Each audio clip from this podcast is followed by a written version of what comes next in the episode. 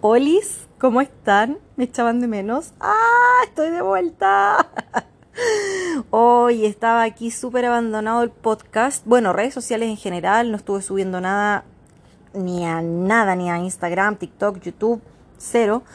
Tuve unos meses bien tranquilos en Santiago porque, eh, bueno, usted aquí en el podcast yo hablo mucho más como si le estuviera hablando un amigo del otro lado, aunque no tenga una respuesta de vuelta, sino que es como hablarle al, a los pensamientos, como soltar las ideas. Saben que no le pongo demasiado como eh, edición ni nada por aquí, pero es como la única forma que encuentro de hablar con alguien porque soy tan sola, que no me crean, ¿eh? Bueno, em, resulta ser que la última vez que les hablé yo estaba en Argentina, ¿no? Eh, ¿Por qué estaba en Argentina? Si es que han escuchado los capítulos antes, antes, antes para atrás, eh, recordarán que estaba en Chile por, eh, por obligación inicialmente, porque tuve que irme de Australia porque mi mamá me había llamado que estaba muy enferma y necesitaba que la cuidaran. Pasó el tiempo, mi mamá murió. Y con eso yo quedé libre de hacer lo que quisiera, pero tengo un hermano. Entonces teníamos que cerrar todos los trámites de herencia con él en conjunto para eh, no tener que estar volviendo en el futuro, ¿no? Entonces, esos trámites que en teoría duraban tres meses, terminaron tardando más de un año. Entonces yo estuve un año atrapada en Santiago de Chile porque todos los meses nos decían, el otro mes está listo, el otro mes, el otro mes. Y yo me iba quedando un mes, un mes, un mes y un mes, hasta que ya pasó un año y dije, mira hermano, eh, si tengo que seguir esperando en Santiago me voy a morir porque justo me habían asaltado, cuando volví a Santiago me volvieron a intentar asaltar cada dos semanas sagradamente. O sea, estoy yo con Santiago, pero negrísima, de verdad, es un lugar que me da mucho miedo. Eh, siempre estoy como neurótica, como, a la, no sé, así alterada. Lo paso mal, de verdad que Santiago no es mi lugar en el mundo. Entonces le dije, ¿sabes? Me voy a ir cerquita al sur o a Argentina pero eh, hasta que nos digan ya que esto está, porque si sigo esperando acá, de verdad lo estoy pasando muy mal. Aparte me salía mucho más caro estar en Santiago que en Argentina, entonces no había por dónde perderse. Y me fui eh, por tres meses a Bariloche, bueno, a Bariloche inicialmente y luego seguí recorriendo un poco la Patagonia. Hasta que crucé a Chile por Puerto Natales, porque ahí me invitaron a hacer un, el trekking Torres del Paine. Y cuando salgo del circuito, mi hermano me escribe y me dice, Claudia, vuelve a Santiago. Y yo, ¡Ah! no puede ser, yo iba a volver a Argentina, iba a seguir el viaje. No, estaba listo. Pesqué mis cosas, compré un, pasaje de avión de, un día para otro. ¡Fa! Volé a Santiago eh, y ya. Se acabaron todos mis pendientes en, en, Chile después de un año y, medio casi. Bueno, dos años, dos años estuve en, en Chile desde que, desde que me pude, me tuve que ir de Australia. Pero desde que murió mi mamá, claro, más de un año. Entonces, eh, estuve dos meses en Santiago ya como cerrando lo último, esos dos meses que estuve bien desaparecida de redes sociales, porque tenía que cerrar, o sea, dejar todo, absolutamente todo, terminar todos los, no sé, los documentos, papeles, trámites, eh, renovar, no sé, tarjetas de crédito, eh, licencia de conducir, todas las cosas que necesariamente tenía que hacer en Chile, eh, ordenar todo en la casa que vive ahora mi hermano, que es la, nuestra casa, o bueno, donde yo me crié, pero ahora él vive ahí. Eh, me tuve que sacar todo, todo, todo, todo, absolutamente todo. Lo único que quedaron ahí mío eran los muebles, que bueno, no eran míos, eran como de la casa de la familia, digamos, pero todos los recuerdos de niñez, todos los, no sé, los álbumes de fotos, los, los juguetes o cosas como, no sé, cartitas, eh, ropa, obviamente, todo, todo lo que fuese mío adiós. Entonces de ahí tiré o regalé prácticamente todo. me quedé con una que otra cosita como con algún valor sentimental o que, quizás pudiera volver a usar en el futuro, que era casi nada. Eh, y todo eso lo llevé a una bodega para no molestar a mi hermano en el futuro porque él está viendo si es que o arrienda esa casa o la vende o se va o se queda, pero aunque él se quede no quiere obviamente tener nada mío menos si yo no voy a volver a vivir ahí. Entonces eh, todo eso fue bastante trabajo, uno acumula muchas cosas con el tiempo, pero ahora me quedé con, como les digo, una bodeguita súper pequeña con unas cajas con toda mi vida, o sea, cerrado, todo cerrado eh, y, ya. Como me costó mucho pensar en qué hacer, eh, ahora estoy como súper en el aire, yo bueno, cuando me volví a Chile, fue después de un viaje largo, estuve, a ver, cuatro, cinco, como cinco años, casi cinco años, tuve dos y medio en Australia y otros dos en, en Asia principalmente u otros países alrededor. Eh, ya saben, bueno, yo me fui de Chile la primera vez con ahorros, después de, haber trabajado desde los 17, 18 años. Me fui cuando tenía 25. Eh, viajé un año con ahorros, trabajé en Australia un año, viajé otro año, volví a Australia a trabajar y así. Pero eh, cuando volví a Chile como que me quedé en blanco, era justo pandemia más encima, me tuve que quedar encerradísima. Eso me dio el tiempo también y la flexibilidad de poder escribir el libro, fue como lo que más, eh, no sé, el avance personal que conseguí en ese tiempo que estuve ahí atrapada por pandemia, eh, poder terminar y publicar el libro. Eh, ahora incluso además lo acabo de publicar también en Amazon en su versión inglés. Así que ha sido como harto trabajo y un, no sé, un orgullo personal, pero eh, ahí está. O sea, ya como que terminó esa parte y ahora era como, bueno, ¿qué hago? Soy libre de hacer lo que siempre quise y a la vez, aunque suene, no sé, suene feo, me siento como vacía por ello. Como que ya no es una, no sé, como la gran meta, como trabajé tanto por esto, eh, es tan nuevo para mí, es tan como no sé, como esa gran meta ya la cumplí, la hice y, orgullosísima por ello, pero ahora como que no sé realmente qué quiero hacer, no sé si quiero seguir viajando, no sé si quiero establecerme en un lugar, no sé si quiero eh, quizás estar en pareja o, volverme monja, como que, no sé, estoy en un periodo como súper de, de pensar y mirar el techo, pero como no quería seguir haciendo ese proceso de mirar el techo en Santiago, dije ya, voy a comprar un pasaje para irme a algún lugar bueno, bonito, barato, cómodo, que ya eh, más o menos lo conozca, entonces tampoco como llegar con esas ansias imperiosas de querer hacerlo y conocer todo, porque por algún motivo que desconozco me siento muy cansada. O sea, obviamente no cansada, así como que, ay, qué cruel es la vida, pero no sé, me cansa mentalmente. Físicamente no, pero no sé, no estoy como en mi 100%. Eh, entonces, bueno, plácate. Dije, si es que quiero ir a Irán, que siempre ha sido mi sueño, eh, no es esta no es la buena fecha para ir. Estamos, esto, esto lo estoy grabando en mayo, a fines de mayo, y llevo 10 días en Tailandia o como dos semanas por ahí. Ah, bueno, no sé si les conté, estoy en Tailandia.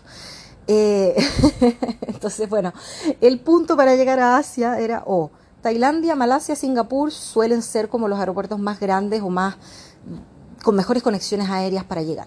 Entonces dije, ya, me compré los pasajes, los compré con un mes de anticipación para llegar a Bangkok. Me demoré 40 horas en llegar porque tomé la vuelta larga. La vuelta corta habría sido por Australia, pero los pasajes subían demasiado de precio, así que mm, prefería viajar más horas y gastar la mitad. Que aún así no era tan barato porque, a ver, me salió por ahí en los mil dólares el pasaje solo de ida. Compré todo directo con la aerolínea Iberia desde Santiago a Madrid, Madrid, Doha en Qatar y de Qatar a Bangkok, Tailandia, con escalas de tres horas en cada aeropuerto. En total sumaron como 38 horas y después el entre pasar la aduana y todo en Tailandia, tomar eh, transporte público para llegar a mi hospedaje, cerrémoslo en 40 horas de viaje para llegar a un hospedaje en Bangkok, que no es el lugar donde yo quería estar porque es la gran capital, eh, con un calor extremo de cuarenta y tantos grados en el día y en la noche mínimas de 33, ponte, húmedo, húmedo, húmedo. Eh, pero ya después de 40 horas ya no estoy tan joven como cuando vine aquí la primera vez a mis 20 años. Eh, dije voy a descansar un par de días allí y luego voy a continuar viaje hacia el sur, las playas y estar como más tranquila. A ver, entonces, ¿estoy en Tailandia? Sí, puedo estar aquí hasta tres meses como chilena. Eh, según tu nacionalidad, puedes estar hasta 30 días solo con pasaporte y no con visa, pero como chilena y creo que los argentinos también pueden estar hasta 90 sin necesidad de visa, solo con tu pasaporte. Muchos me preguntaron como, oye, pero llegaste solo con pasaje de ida. Sí. Eh, yo casi siempre viajo solo con pasaje de ida, a no ser que explícitamente te digan que necesitas pasaje de salida para entrar a aquel país, como por ejemplo Estados Unidos. Eh, pero en general nunca he tenido problemas eh, llegando solo con pasaje de ida. Ahora, puede que haya... Me pasó, por ejemplo, en el aeropuerto de Santiago, que la mujer no me quería dejar embarcar porque decía que yo necesitaba el pasaje de salida para ella dejarme eh, chequear el equipaje. Pero yo sé que no es así porque he estado aquí cuatro veces. Eh, entonces tuve que repetirle varias veces y ella no, como no me creía a mí, le fue a preguntar a los colegas, a los jefes. Tuvimos, tuve como media hora ahí. Eh, hasta que dije, le dijeron que sí. O sea, revisó, leyó, se dio el trabajo de leer las condiciones y darse cuenta que efectivamente podía venir sin pasaje de salida. Ella no lo sabía. Yo perfectamente pudiera haber entrado en pánico, pero bueno, las reglas yo me las sabía al revés del derecho porque es un destino que he investigado mucho y que ya estaba antes. Entonces, eh, para que sepan, muchas veces tienen que pelearla y si no, si se quieren ahorrar el mal rato, es tan fácil como eh, hacer un pasaje falso y chao. Pero no, no piensen que yo les dije ese consejo. El otro consejo que les voy a dar es comprar un pasaje en bus de salida al país vecino más cercano. Por ejemplo, en Tailandia hace frontera al sur con Malasia y el pasaje más barato desde pueblos que están ahí en frontera a frontera salen 10 dólares o menos. Entonces van ahí, buscan bus eh, Tailandia, Malasia y ven cuál es el más barato, lo compran y ya y lo muestran y después lo pierden. O sea, tómenlo como parte del pasaje inicial, que van a tener ahí 10 dólares de extra de gasto para un pasaje que no van a utilizar, pero que les sirve para demostrar en, en aduana que, que sí tienen pasaje de salida. Esto eh, a veces incluso yo lo he hecho en ciertos países que dice que te lo piden y después no me lo piden, pero lo he dejado como comprado o al menos he hecho como una previa reserva para tener un mail ahí como para mostrar y que después ni siquiera lo he tenido que mostrar. Pero eso es como el, lo más fácil que pueden hacer para evitarse dolores de cabeza. Entonces, eh, ¿cuál es mi asunto con Tailandia? A ver, espérenme un cachito que voy a ir a abrir una cerveza. Ya, volví, me estaba poniendo en onda. Ah, también quería escuchar la grabación a ver qué tal estaba porque estoy desde el celular, no traje computador ni nada más que esto, eh, de aquí todo lo que tenga que hacer, eh, andar con computadores mucho peso y yo ando con 14 kilos en total en mi equipaje, considerando la mochila grande de la espalda y la pequeña que llevo en el pecho. De hecho, acabo de subir un video de qué son todas las cosas que traigo, eh, porque me han preguntado mucho el tema de, pero ¿Cómo te vas con tan poco equipaje para un viaje indefinido? Y yo ahora traje ropa de verano y también de invierno porque no sé dónde voy a estar en el futuro y si es que estoy en algún lugar frío que necesite abrigo. Así que podría fácilmente, si es que vengo solamente al sudeste asiático, estar con 10 kilos como mucho, pero agregué también cosas eh, de abrigo, zapatillas de trekking, parca, eh, no sé, como cosas que ya me estoy empezando a arrepentir de traer porque no las voy a necesitar a no ser que me mueva a algún lugar con otro tipo de clima.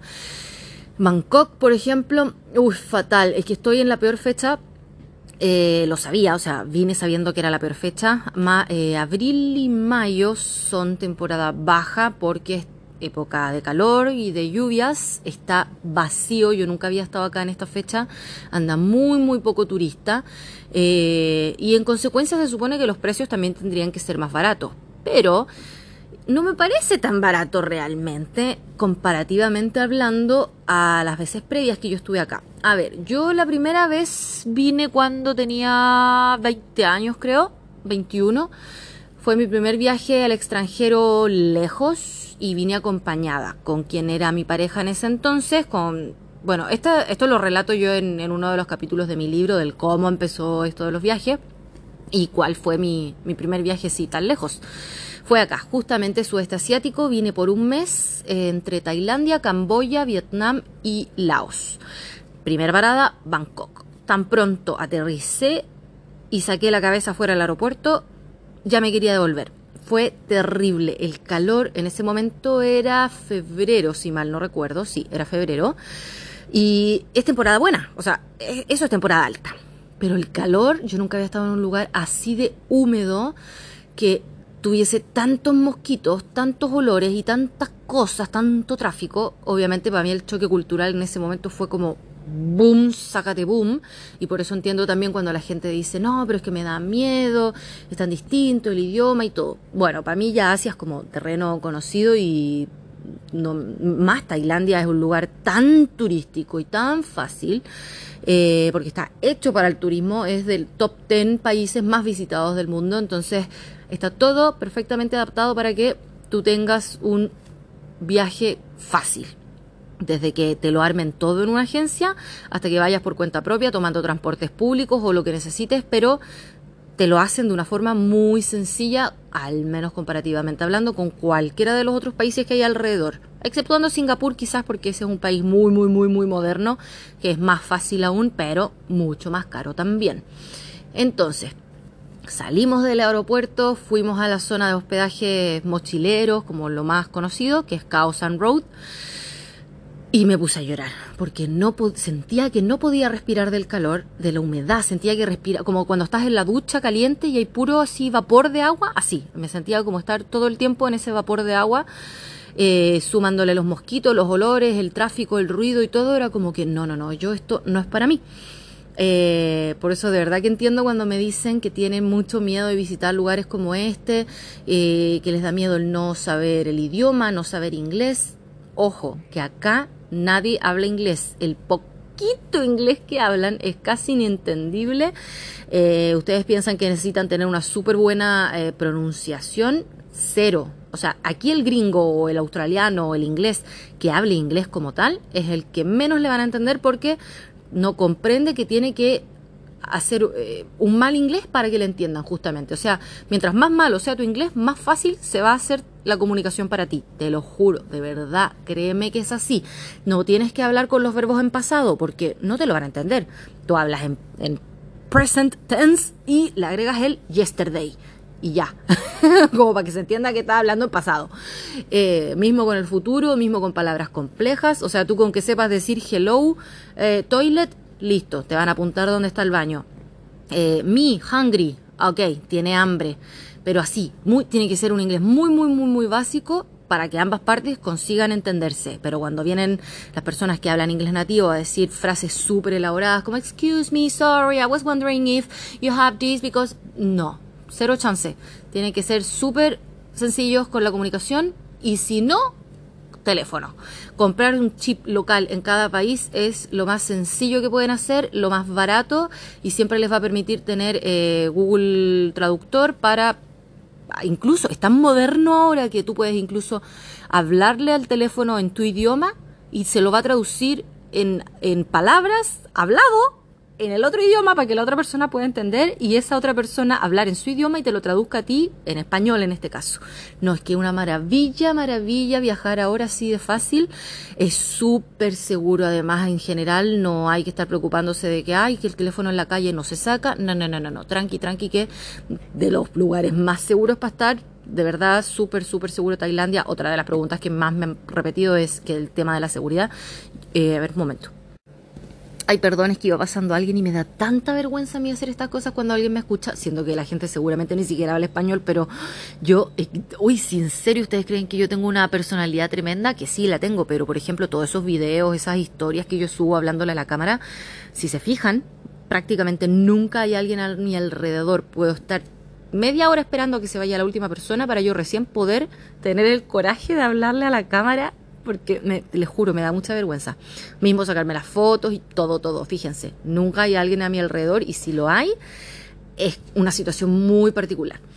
Eh, ya, ¿en qué estaba? Eh, la seguridad. País muy seguro, sí. Quizás algún país vecino no lo sea tanto, pero aún así, con certeza, es más seguro que estar en Sudamérica. O al menos Santiago de Chile, que es un lugar que en este preciso momento de la vida 2023 se volvió invivible. Acabo, ahora mientras cuando salí de la grabación para ir a tomarme una cerveza y ir al baño, eh, me sale la primera publicación ahí en Instagram. Hayan cabeza en un basurero. Cabeza, una cabeza se encontraron en un basurero en Santiago. ¡Ay, madre mía! Y todos los días aparecen descuartizado. Apareció un brazo, apareció una pierna. ¿Qué mierda mi país? O sea, ¿qué puta mierda está pasando? ¿Cómo puede ser un lugar que si bien eh, nunca fue 100% seguro, estos niveles de... No, es que esto era como de película y ahora es normal. Todas las semanas aparece un crimen más macabro que el anterior. De verdad que para mí estar en Santiago era una tortura. Yo con lo mucho cariño que le tenía a Santiago, lo mucho que me gustaba en algún momento, yo soñaba con ir a vivir a Santiago porque soy, soy de la zona sur, yo soy de San Bernardo, que si bien es Santiago, al menos región metropolitana, es como eh, pueblo. Siempre me han molestado a mí por ser pueblerina, pese que, bueno, quienes son de San Bernardo saben que esto no es un pueblo, pero bueno, quizás lo fue en algún momento, pero eh, actualmente es, un, es una, un lugar bien, o sea, dentro de todo, sí, es un lugar medio pobre y medio malo dentro de lo que es Santiago, pero igual está bien al menos yo le tengo cariño. Y soñaba como bien, como buena pueblerina, soñaba con irme a vivir a la capital. Eh, y lo hice cuando tenía veinte y pocos, pero ahora que tengo treinta y pocos, ya no es un lugar donde me sienta cómoda en absoluto. Así que bueno, acá con certeza mil veces más seguro. De hecho, fui a comer hace un ratito y a alguien se le quedó un teléfono en la mesa y los meseros se fueron corriendo, preguntando, ¿a la derecha o a la izquierda? ¿Dónde fue? ¿Dónde fue? ¿Quién era? ¿Cómo lucía? El teléfono, el teléfono. Y corrieron por toda la isla buscando al pobre hombre que se le había quedado el teléfono ni se había enterado. Eh, no, que así de verdad, muy, muy, muy, muy, muy seguro. Ya, entonces, eh, mi primera experiencia aquí, 10 años atrás, 11 años atrás más o menos, fue en pareja, lo pasé fatal, todo lo que nos pasó realmente fue fatal. No podía comer nada porque todo me parecía muy picante. Eh, ver comida colgando con moscas, eh, puestos callejeros con cero normas de higiene, el tráfico, las calles con ratas, eh, la humedad. después nos fuimos a las playas, tuvimos, em, Carlos tuvo varios problemas de salud, se se chocó con un coral, se le infectó una herida, luego pisó un erizo y le quedaron las púas adentro del pie. Eh, después, uy, no, mira, de ver, yo después perdí el pasaporte, o sea, no lo perdí el pasaporte, pero se me fue a la lavadora. Se, después eso me trajo problemas porque el pasaporte quedó con toda la, la, tinta corrida de las estampas, entonces como que no se podía leer el, el sello de entrada, de salida. Ay, señor, no, no, no, realmente esa primera experiencia con Asia fue como, nunca más. lo pasé mal, pero porque yo tampoco estaba, o sea, mis expectativas eran muy distintas porque la poca información que había es, imagínense, 10 años atrás, había poca información respecto al sudeste asiático, al menos en los blogs que estaban en español, no había casi nadie, no era un destino tan popular como lo es ahora y tampoco existía ni que Instagram, ni, ni nada de lo que ahora tenemos así como tan a la mano. Entonces lo poco que había era pura maravilla, puras playas turquesas, paradisíacas, todo, todo era paraíso, paraíso, paraíso, y cuando tú llegas al lugar te das cuenta que sí, tendrá cosas paraíso, pero no es el 100% del tiempo. O sea, hay muchas cosas detrás que nadie te muestra. Que era, ese fue el gran motivo del por qué yo terminé escribiendo mi libro, porque por la decepción de la falsa información o de la información tan maquillada que había en Internet. Ay, este templo tan hermoso, ay, aquí yo siento que me ilumina, hay una vibra, ay, tú no sabes lo que es esto. Ok, ya, sí.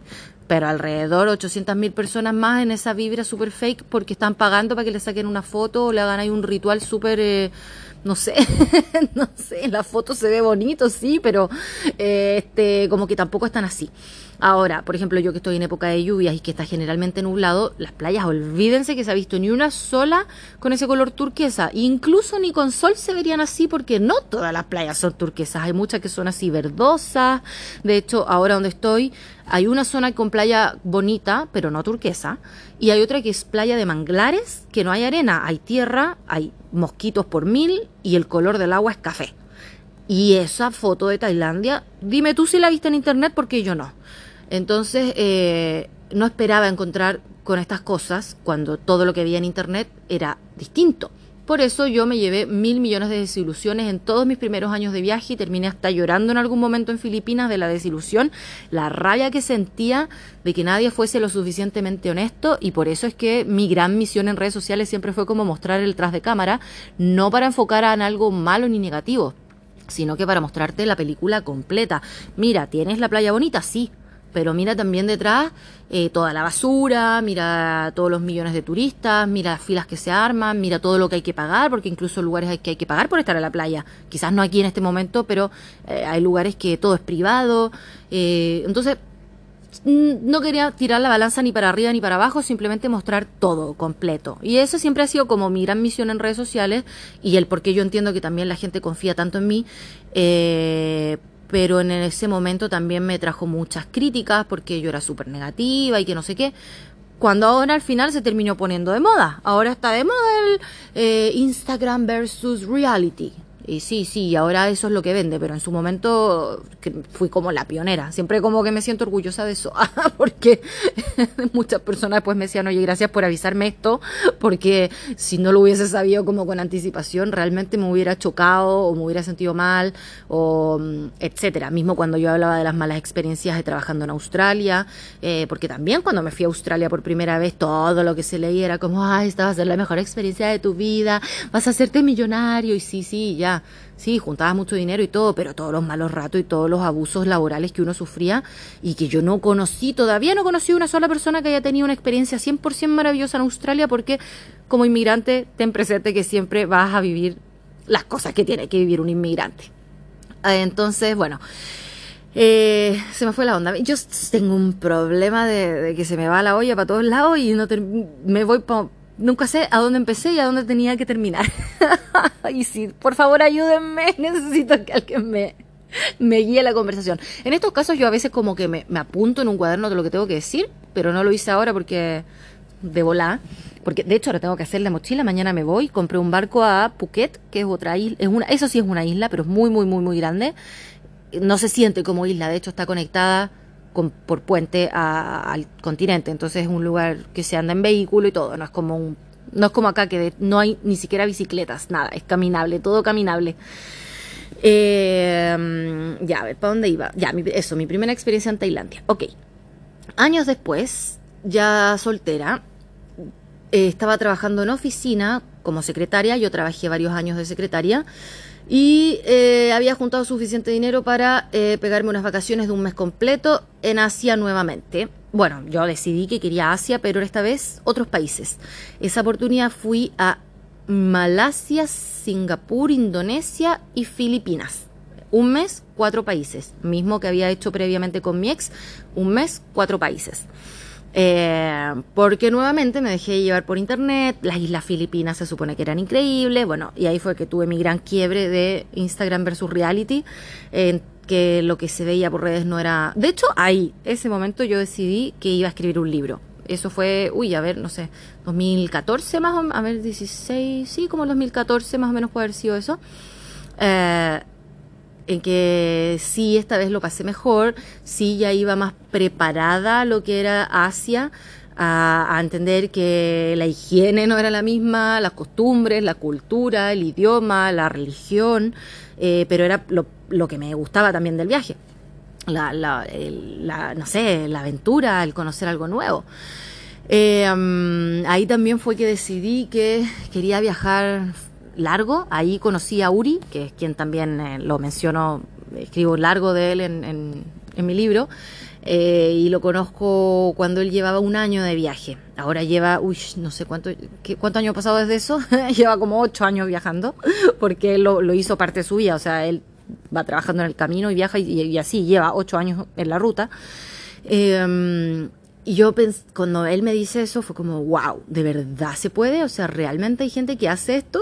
Y fue como, bueno, me empezó a contar qué cosas había hecho, dónde él viajaba obviamente muy, muy, muy austero. Cuando lo conocí, él incluso estaba, eh, se quedaba a dormir en el suelo en la recepción de una escuela de buceo que les había pedido ahí si podía pasar la noche gratis. Así viajaba él, comía en la calle, se movía a dedo y hacía todo súper, súper barato.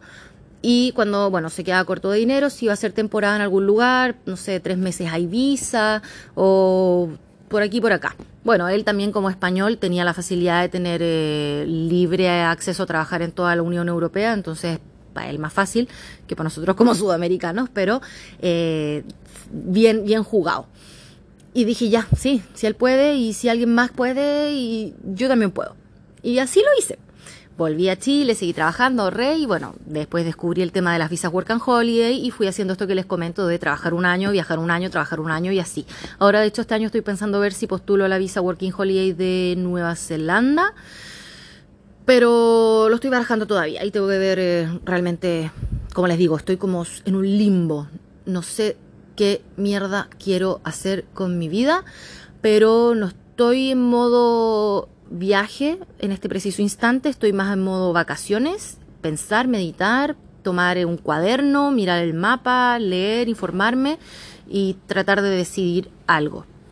Eh, después de, a ver, estuve en Bangkok descansé un par de días, no hice nada, no visité ni un templo, nada, nada, nada, porque no me daban las ganas, pese que yo sé que ahí hay cosas preciosas. Bangkok, chiquillos, es una ciudad grande y caótica y todo lo que quieran, pero, o sea, caótica para lo que ustedes se puedan imaginar comparado con, no sé, eh, Barrio Las Condes, Santiago de Chile, que es una zona como así más, wow pero eh, Bangkok realmente es una ciudad súper desarrollada, súper moderna, súper bien conectada, súper bien hecha. En algún momento cuando tomé el bus para salir de ahí pasé por una carretera que era de tres pisos. Tres pisos, yo esa weá la había visto en los supersónicos, no sabía ni que existía en la vida real. Como por ejemplo, ¿han visto cuando hay pasos bajo nivel? O sea que está la carretera normal y debajo hay otra carretera que atraviesa. Ya. Pero estaba eso, dos carreteras, una arriba, una abajo. Pero estos hueones además tenían una carretera construida por arriba, en el aire. Concha tu madre, pasaban tres pistas de auto. ¡Ay, señor! O sea, así de, moderno que es Bangkok. Es genial, genial. Obviamente es que es una ciudad muy, muy grande. Tendrá los barrios acomodados, los barrios eh, más pobres y tendrá cosas para todo tipo. Pero en general es una ciudad súper súper bien. Más además, si tú te vas a mover en las zonas turísticas, vas a tener caminando un montón de atracciones, templos, budas, eh, eh, no sé, monasterio y, cositas súper, súper bonitas. Realmente es una ciudad muy bonita. Me hubiera gustado tener las ganas de explorarla más, pero sentía que necesitaba irme a un lugar como súper piola, estar tranqui, sentarme a mirar el mar y respirar. Así que tomé un bus hacia el sur me tomó 18 horas en total, porque fueron 15 en, en el bus hasta cierto punto, donde después me trasladaron a una minivan, que fueron como dos horas más hacia la costa, y después un trayecto en barco para llegar a Railay, que es donde estoy específicamente ahora, que es un lugar donde no había estado antes y me parece muy, muy, muy, muy bonito. O sea, tiene dos playas, la que les digo, la fea de los manglares y la otra que es bonita pero de agua verde, con unas esas típicas montañas que se ven como que salen del mar en, las fotos de Tailandia, ya, eso está aquí y esa es, esta es la zona. Aquí cerquita están las islas Pipi o Fifi Island, Copipi, no sé cómo se pronuncia, bueno, cada quien lo pronuncia diferente, eh, que es donde se grabó la película La Playa. Entonces ahí justamente no quiero ir porque es extremadamente popular y ahí es como onda carrete, así como hardcore, y no es lo que ando buscando. Pero por otro lado me estoy yendo a Phuket mañana en barco, en ferry, dos horas de viaje que es una isla muy grande, que tiene incluso barrio rojo. O sea, eh, o sea, como que digo, no quiero hacer algo y después lo hago igual. Pero lo que sí estar en Phuket me da la libertad de que es una isla tan grande que pese a que sí tenga un barrio rojo y tenga un, barrio de fiesta, también tiene barrios tranquilos, barrios de, eh, de todo. Entonces, como que según mi ánimo puedo agarrar un transporte y moverme a donde me sienta más cómoda. Eh, ¿Qué más? Puedo estar acá. Ah, ya sé lo que les voy a contar. Mi idea de venir a Tailandia también era que yo, yo también soñaba siempre con ir a Papúa Nueva Guinea. Es un país que seguro no les suena siquiera y si se meten a internet a buscar encuentren poco y lo poco que encuentren sea relacionado a crimen y cosas terribles. Porque bueno, no sé, realmente no sé si es así o no es tan así, pero al menos cuando uno investiga un poquito más y como que lee experiencias o blogs de gente que sí estuvo allá, confirman que sí es así. Y más ganas me daban de ir. pero cuando estuve en Australia era muy, muy, muy barato volar desde Australia a Papua Nueva Guinea porque está muy cerca. Y, y estuve a punto de comprar los pasajes, pero toda la gente me decía, pero por favor no hagas eso, menos siendo mujer, porque por último si tuvieras un hombre, porque bueno, sí, lamentablemente es así, o sea, por muy feminista que uno quiera ser, no, o sea, hay lugares que realmente eres mujer y ya está, y, eres menos para la sociedad, así que, bueno, nada que hacer. Eh, ese era uno de estos lugares. Entonces, eh, fue o ha sido el único lugar que me he dejado influenciar por lo que dicen los demás en, ok, no voy a ir por ser mujer sola y si se me da la oportunidad de ir con un hombre, la voy a tomar. He ido a un montón de otros lugares donde me han dicho que no puedo ir como mujer sola, como India, por ejemplo. Y, uf, fantástico. India, seguro, muy seguro, muy, muy, muy, realmente un lugar que me sentí muy segura.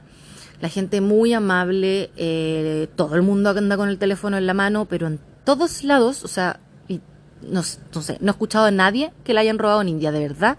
Tiene una mala fama gratuita por, por yo creo que porque me di cuenta después, había ciertas, ya aquí entramos de nuevo en el tema de las mujeres, eh, uno tiene que, a ver, ¿cómo es el dicho? Donde fuere, donde fueres, haz lo que vieres. Entonces sí, India tiene esta cosa de que la mujer está como muy sexualizada, la mujer de Occidente, porque ven estas películas donde, eh, no sé, vamos de fiesta y una noche conocen a un chico, les gusta y terminan en la cama. Ok, les hace pensar que nosotras somos muy fáciles, porque ellos no pueden tener relaciones sexuales hasta después del matrimonio. Entonces, eh, cuando tú estás allá vestida tapada entera, yo nunca sentí que nadie me mirara más allá que por curiosidad. Y me pidieran una foto por, oye, qué bonita, eres blanca. Como tienen una obsesión realmente con sacarse fotos con los extranjeros, si alguien aquí ha estado en India me dará la razón y sabrá que esto es así, o sea, la gente hace filas para sacarse fotos contigo, aunque te suene raro, eso es verdad, eh, pero jamás con esos ojos de, de, sexual, de verdad que yo no lo sentí porque igual andaba siempre vestida súper ancha y sí me di cuenta que había chicas que se vestían con shorts muy apretados, con unos crop tops súper cortos, con un escote muy escotado. Y obviamente después me daba cuenta que los blogs que encontraba por ahí era de chicas que tenían fotos así, vestidas así, y después decían que se sentían súper sexualizadas, que las miraban mucho y que se sentían súper incómodas. Ya, pero entiendo, entiendo el por qué. No estoy diciendo que vestirte así esté mal, pero tienes que saber adecuarte al lugar donde estás. Más, por ejemplo, eh, van a barrios musulmanes con las mujeres con burka tapadas hasta los ojos y tú vas vestida con un short y un escote muy escotado, obviamente la gente te va a mirar. Quizás ni siquiera porque sea de una forma sexual, sino que porque vas a llamar la atención inevitablemente. Entonces, bueno, esos son como detallitos. Ok, mm, volviendo a Papúa Nueva Guinea, mi mejor amigo eh, Hilton, un chileno de Talcahuano, que nos conocimos viajando en Hawái.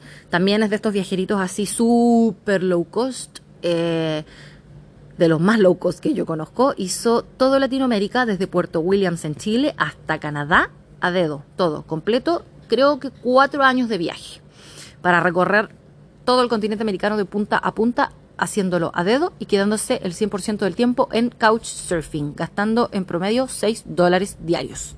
Entonces después ustedes me dicen, pero es que es imposible. No, yo les tengo aquí el mejor ejemplo de que Hilton lo hizo y si él puede, todos podemos. Ahora, ¿hay que tener voluntad? Claro que sí. ¿Vas a pasarlo mal? Seguro que vas a tener experiencias donde estés cansado, que llevas muchas horas haciendo dedo, que quizás eh, no tuviste un anfitrión muy simpático. Ok, pero de que se puede, se puede. Ya. Eh, con él nos conocimos en Hawái porque él iba camino a Australia y yo venía saliendo de Australia. Él iba a hacer su primer año de Work and Holiday con 31 años ya cumplidos, porque postuló cuando tenía 30, pero se la aprobaron y ya después tenía 31, como te dan un año de plazo entre que te la aprueban y que puedes ingresar. Él ya estaba pasado de los años, pero pasó, estuvo su año entero, justo lo agarró COVID y empezaron a dar una visa que se llamaba COVID Visa, que era para las personas que ya estaban ahí dentro, que se pudiesen quedar legalmente trabajando y con eso extendió dos años más. O sea, él lleva tres años en Australia trabajando. En Australia nos vimos varias veces eh, en, año y medio que estuvimos en conjunto ambos ahí, nos cruzamos en varios lugares y siempre decíamos en broma como Papúa, la tirábamos como queremos ir a Papúa porque es un lugar súper desconocido. Y le decíamos como ya algún día, algún día, algún día, hasta que él ahora está de viaje por las islas del Pacífico, ahí entre Fiji, Vanuatu, eh, Tonga, Samoa y por ahí. Y me dice, Claudia, voy a ir a Papúa. Así que si quieres ir, el 1 de julio yo tengo mis pasajes para llegar ahí.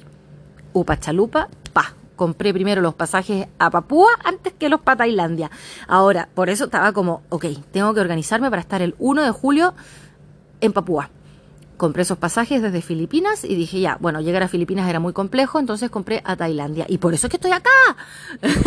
Me di la media vuelta para explicar todo eso. Perdón.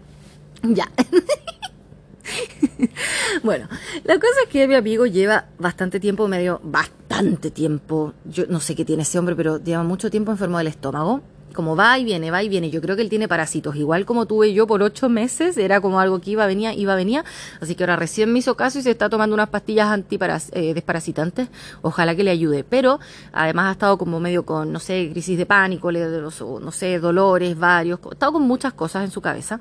Tiene varios problemas personales igual, entonces eh, lo terminamos conversando bien y le dije, sabes que no sé, cancela, no, no te preocupes, cancélame, pero si estás así no lo vamos a disfrutar, menos tú y no vale la pena. Porque él estaba pensando o volverse a Australia nomás, que es un lugar donde ya lleva tanto tiempo, que más o menos uno lo considera como hogar, o al menos un lugar cómodo y conocido, eh, o simplemente se quería volver a Chile y estar con su familia y dormir y comer bien, comer, o sea, como, comer comida de casa que sabe que no le va a caer mal. Eh, pero su salud primero. Así que bueno, así fue, me canceló las disculpas del caso y todo, pero bueno, me quedé sin viaje a Papúa porque yo ya me quedé con los pasajes comprados, había sacado hasta la visa. pero voy a hacer, voy a tomarlo como una señal del destino, si algo no quiere que vaya, no lo voy a forzar, no voy a ir sola. Yo venía preparada para que me robaran, o sea, a ese nivel yo traje un teléfono viejito que me conseguí para poder andarlo trayendo. Porque, o sea, es que les juro, todo lo que dice es tipo, tres veces a la semana hay atracos a los mismos buses, a, las micros de transporte público. Se le cruzan enfrente un par de vehículos, entran a saltar con pistola a la, o, con machete en mano, a lo roban a todos los pasajeros y se van. Y eso es como lo más común que ocurra todos los días. Entonces, es muy probable que te ocurra y por ello yo traía un teléfono para que me robaran. O sea, así de prepara que venía, andar trayendo mi teléfono este escondido y otro así como a la mano en el banano que uso, la riñonera, como por si me van a robar sí o sí, bueno, pasarles ese teléfono viejito. También había comprado una argolla de matrimonio falsa, o sea, una así como de bronce o cobre, como para decir que le pertenezco a un hombre, que en este caso habría sido mi amigo, que obviamente ya lo habíamos conversado, él iba a ser siempre mi esposo. A quien fuese que nos presentáramos, nosotros éramos marido y mujer. Eh, estaba todo planeado para, imagínense, a ese nivel de preparación, eh, para que me robaran, por lo tanto, ok, no voy a ir sola. Así que, bueno, nada que hacer. Ah, lo otro, aparte como eh, raro, no sé, atractivo que pueda tener Papúa, es que hay tribus caníbales o al menos había hasta hace poco, si es que si es que ahora ya no hay, porque como les digo, la información es muy escasa, pero se supone que es el último país que todavía tiene tribus caníbales, o sea, no, si yo iba pero a que me comieran. no, no, de verdad, yo iba a preparar lo peor. Ay, bueno, pero ando en modo zen, modo que ya nada me importa. Si es, es. Si no es, no es. No me voy a calentar la cabeza. En otro momento me hubiera enojado mucho. Pero ahora estoy fluyendo con el viento. Así que nada, llevo como 10 días acá en este lugar que está muy tranquilo, de hecho es temporada baja, baja, baja, no anda nadie, nadie, y las pocas personas que hay son como parejas o familias con niños, eh, no, no hay onda, realmente hay muchos bares, restaurantes y me da mucha pena verlos tan vacíos y con tantos trabajadores ahí como mirando el techo aburridos porque no entra nadie, pero bueno, temporada baja, nada que yo pueda hacer, eh, a la vez es algo que yo estaba buscando, estaba buscando estar como desconectada sin tener que socializar mucho, entonces me va bastante bien. Ahora, si ustedes vienen buscando fiestas, realmente no les recomiendo venir en temporada baja porque no van a encontrar lo que están buscando. La temporada alta va desde noviembre hasta marzo más o menos, que son las temporadas más secas y con menos calor, porque ahora realmente el calor es, es muchísimo. Pero ya me acostumbré, o sea, ya he, estado mucho tiempo en Asia y ya como que estas temperaturas ya me acomodan. No les voy a decir que no preferiría estar en un lugar un poquito más fresquito, pero también me acomoda poder estar a las 3, 4, 5 de la mañana en choripolera y, y nunca necesitar abrigarme. Es rico, a mí me gusta, yo soy, yo soy team verano, si eres team, team invierno, no se te ocurra venir ni poner un pie por acá porque eso no lo vas a encontrar ni en la época más fría del año. Así que, bueno, eso, eso es el por qué estoy en Tailandia y ahora que me cancelaron el plan, eh, qué hacer ni dónde ir, no tengo idea. Capaz que termine estando aquí los tres meses que puedo estar como turista. Eh, ¿Es más barato que Chile? Sí, pero tampoco es tan barato como yo lo recuerdo. A ver, yo he estado, la primera vez que vine fue hace 10 años, la segunda vez hace como 5 y ahora acá 2023. La primera vez cuando yo vine, voy a hablar en números chilenos, no sé la conversión dólar, pero el dólar en ese momento estaba a 483 pesos chilenos por un dólar. Hello, ¿escuchaste bien? 483 pesos un dólar. Nos, eh, bueno, ahí, sorry, saquen esa conversión 10 años atrás, los que sean de otros países. Era muy barato porque hoy vale el doble y ha llegado a costar casi el triple en algún momento, hace un poco tiempo, cuando subió el dólar así, disparado. Uy, los argentinos que me estén escuchando aquí se van a volver locos también porque yo sé que usted tiene muchos problemas con su economía. Bueno, eh, más o menos algo así estuvimos en algún momento nosotros, el dólar se nos disparó, ahora ya como que se devolvió un poquito, pero aún así yo veo esa diferencia acá. Ponte, eh, no sé, me acuerdo que en ese entonces todo me parecía regalado. Cinco años después yo vine y el dólar estaba como a, no sé, a, ver, 700 habrá estado en ese momento. Y sí, me parecía más barato que Chile, pero más caro que todos los países que yo venía visitando en ese entonces. Yo venía de haber estado en India, Nepal, Myanmar, eh, Filipinas, todos esos países de por acá que son mucho más baratos. Tailandia es más caro que todos los vecinos, pero la calidad que ofrece es nivel Dubai. O sea, no, no tanto obviamente, pero la calidad que se ofrece en Tailandia en hospedajes y comidas y restaurantes y fiesta, todo acá es de excelentísima calidad. Realmente, como les digo, es un país muy turístico que está muy bien preparado para el turismo y así como encuentras resorts 80.000 estrellas con sus piscinas y con bailarinas y con unas habitaciones gigantes, con jacuzzi, con todo, también encuentras hospedajes más sencillos, pero a, no sé, 4 o 5 dólares en una habitación compartida. Pero una vez sí, esa habitación compartida va a ser súper cómoda, un buen colchón, un, un buen baño, eh, va a tener privacidad, va a tener una cortina para tapar ahí tu cama de las demás. No en todos, obviamente, pero en la gran mayoría sí. Es un lugar que ofrece mucho confort, muy, está muy bien hecho. Realmente Tailandia es un lugar para sentirse cómodo, de verdad que sí. Versus, al menos, los vecinos, que quizás te cobran esos mismos 4 o 5 dólares por una habitación compartida, pero que sean una mierda, con un colchón que ya no le queda espuma. Entonces, acá te cobran un poco más, pero sí se, se nota, realmente se nota la calidad. Eh, y ahora que vengo con el dólar a 8.60 por ahí, sinceramente no me parece muy económico. Me parece más barato que Chile, pero no me llega a parecer económico. Por ejemplo, un plato de comida sí eh, por ejemplo, comerse un pad thai en la calle, en un puestito callejero, vale unos 40 bahts, que vienen siendo como 4, 1200 pesos, como 1500 pesos chilenos, unos casi 2 dólares, o un dólar con 80 centavos o por ahí. Entonces sí, está bien, es un plato de comida eh, que es suficiente para que te quedes satisfecho y no tengas que comprar algo adicional. Eh, pero antes eso costaba menos de un dólar, al menos en mi conversión, porque a eso estaba el dólar antes, o sea, me, salía, no sé, hoy me parece que vale el doble. Eh, si vas a un restaurante, antes, claro, yo sentía que pagaba 2, 3 dólares, pero ahora estoy pagando por ahí las, no sé, un plato de comida 5 lucas.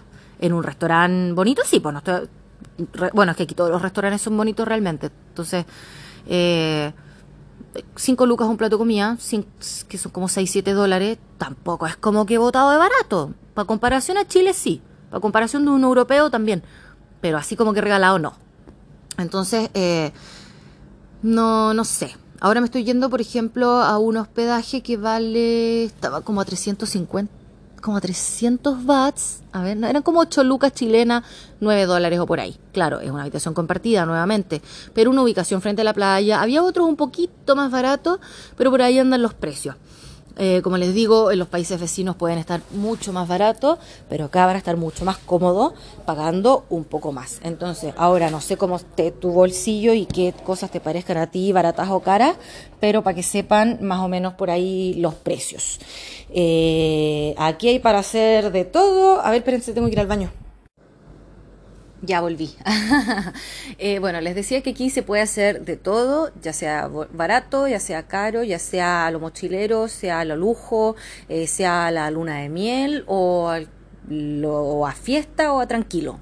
De todo. En este país encuentran de todo. Y sé que hay mucho interés. Me han preguntado muchísimo por Tailandia. Muchos me han dicho como, ay, es mi sueño, es mi sueño, yo quiero ir para allá. Bueno, voy a estar publicando obviamente todo lo que precios, qué hacer, dónde ir. Está en Instagram, estoy dejando en historias las cosas como más al detalle.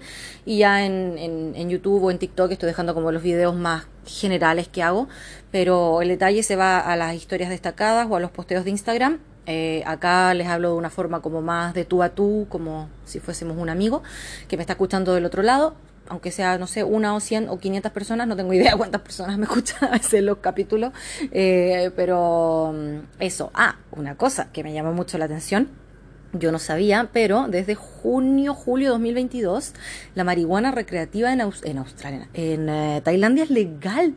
Yo cuando me pongo a ver que vendían en la calle marihuana quedé como, a ver, un, one moment, ¿qué pasa aquí? Como, o sea, no sé, como raro, porque no era como que estuvieran vendiendo a la mala, o sea, como que se notase que fuese algo como eh, a escondidas. No, no, eran como puestos establecidos con señaléticas de colores y todo, incluso invitándote a entrar a fumar adentro. Y era como que, ¿what? Y claro, pregunto, y eh, había sido aprobada para uso medicinal hace, uy, no me acuerdo si decía 2018, 2016, por ahí. Eh, pero desde 2022 también para uso recreativo para personas mayores de 20 años y que no estén ni embarazadas ni eh, dando lactancia materna. Así que mira tú, oye, hay para elegir, pero es que así con lujo de detalle, que sepa qué porcentaje de THC, qué porcentaje de indica, qué porcentaje de sativa, las puedes oler, mirar, es caro eso sí que te voy a decir que, bueno, comparativamente hablando con Sudamérica, sí. Pero no puedo mostrarles mucho porque video que subo, video que me bajan. De Instagram y de TikTok, que violan las normas de la comunidad, que no puedo hablar de drogas, uh, gas. Ni siquiera lo voy a decir aquí completo porque, mira, ya veo que me bajan el capítulo también. Eh, así que nada, vale desde los 100 bats, que vienen siendo 2.300 pesos chilenos, un piticlin de medio gramo, ¿eso cuántos son en dólares? Como 3 aprox, hasta para arriba. Y ahí para arriba hasta lo más caro, no sé, 20 dólares un pito, así... No, a ver, no tanto. Lo más caro que he visto son 700 pesos el gramo. Con eso sacas dos pitos. 700 pesos el gramo, 700 watts, perdón. Vienen siendo 2 por 7, 14, como 15 lucas chilenas y eso viene, siendo, sí, como 20 dólares, pero para sacar dos, dos, dos piticlines. Eh, y además hay otra cosa que no es legal, eh, que son los... Y lo puedo, ya no sé qué cosa me puede filtrar aquí la inteligencia artificial y ver, uy, ella dijo esta palabra, lo voy a borrar. ok, lo voy a decir. Hongos alucinógenos. Están por todos lados, señor, eh, aunque no sean legales. Eh, lo dicen aquí, por ejemplo, los letreros están todos lados. Magic, todo es Magic. Magic, lo que sea. Magic Shake, Magic Pizza, Magic todo. Eh, y todo. Y obviamente viene con un dibujito de un champiñón. para avisarte que es Magic porque te va a llevar a una magia mental. Eso vale 400 watts el gramo en general. y yo aquí ya pasándole el dato. 4 por por 23 pesos chilenos está el VAT. A ver, 2 por 4, 8. como 9 lucas chilena, como 10, 11 dólares americano el, el gramo de honguito. Eh, eso, no les voy a hablar mucho más de ni una cosa para no tener problemas. Pero eh, le pregunté a un vendedor de la calle que si es, porque me, me llamó la atención, que los tuviera a la vista. Hay algunos aquí que no los tienen a la vista, pero te los ofrecen por detrás, y hay otros que los tienen simplemente ahí, a la vista y paciencia de quien pase. Y le pregunté a un vendedor, oye, ayer vi que pasó a la policía por acá y que vio tu stand. O sea, quizás no en detalle cada producto de lo que tenías exhibido, pero si ellos hubieran querido, hubieran bajado y te hubieran visto que lo tienes ahí.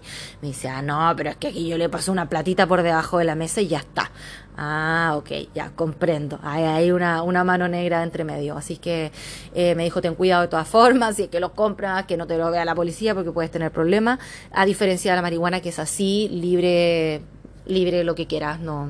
Ah, no tan libre, tampoco se supone que se pueda fumar en espacios públicos, tiene que ser en espacios cerrados, ya sea como en tu domicilio o tu hospedaje o en los coffee shop, que son como especialmente para ir a fumar allí, como si fuese un Ámsterdam, eh, pese que igual aquí en la playa, ponte la gente igual se va a fumar ahí a la orilla de playa, pero se supone que no podrías no sé, ir a fumar adentro de un templo.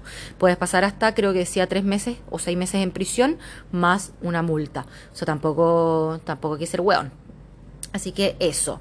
¿Qué más? Em, nada. Em, no sé si tengo algo más que decir. Ah, sí, quiero decir una pequeña cosa como anécdota que eh, solo porque se me acaba de ocurrir.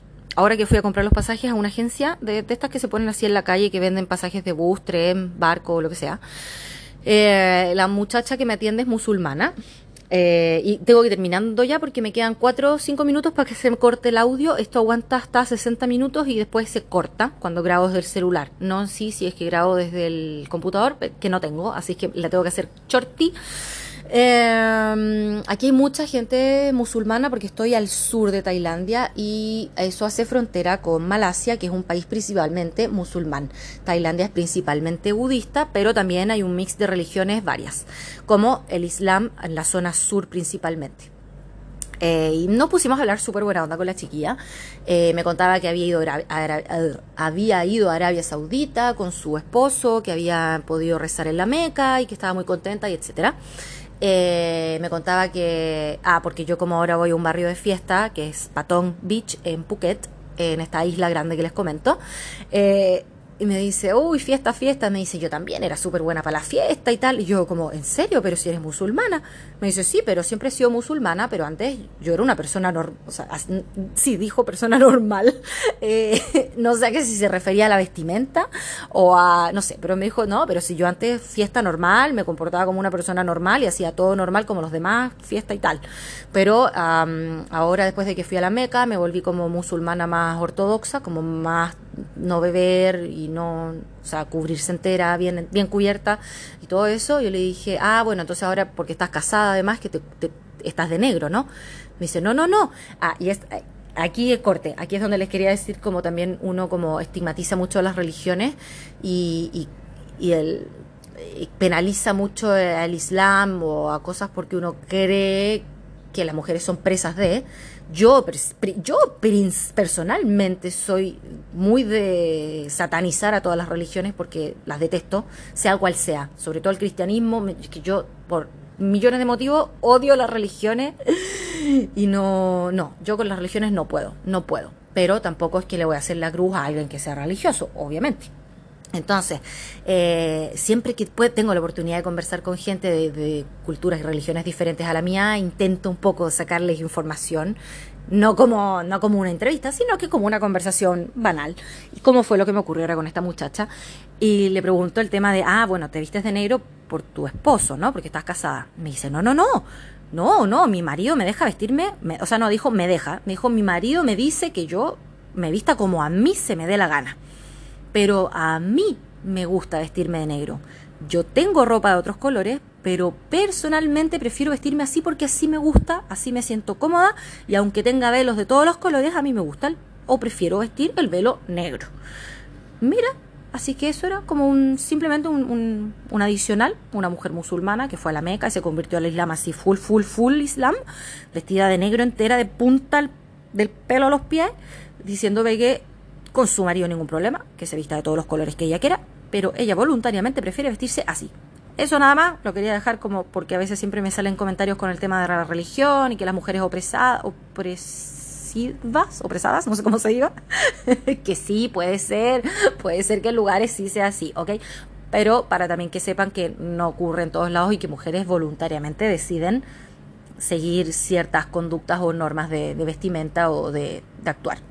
Eso, 58 minutos hasta acá. Eh, se me va a cortar la, grabación. Así que nada, si tienen alguna preguntita o cosas que quieran que hable más en detalle, vayan dejándomelas por aquí. Creo que aquí se puede dejar una cajita de preguntas, la voy a dejar. Eh, si no, a Instagram, TikTok, YouTube, ya saben que me encuentran. También mi libro, En Ruta, el despertar de una alma viajera, está disponible en formato físico y digital también a través de Amazon. Pasando aquí toda la publicidad de cierre. Eh, eso, ya. Que esté muy bien. Besitos. Hasta una próxima. Chau.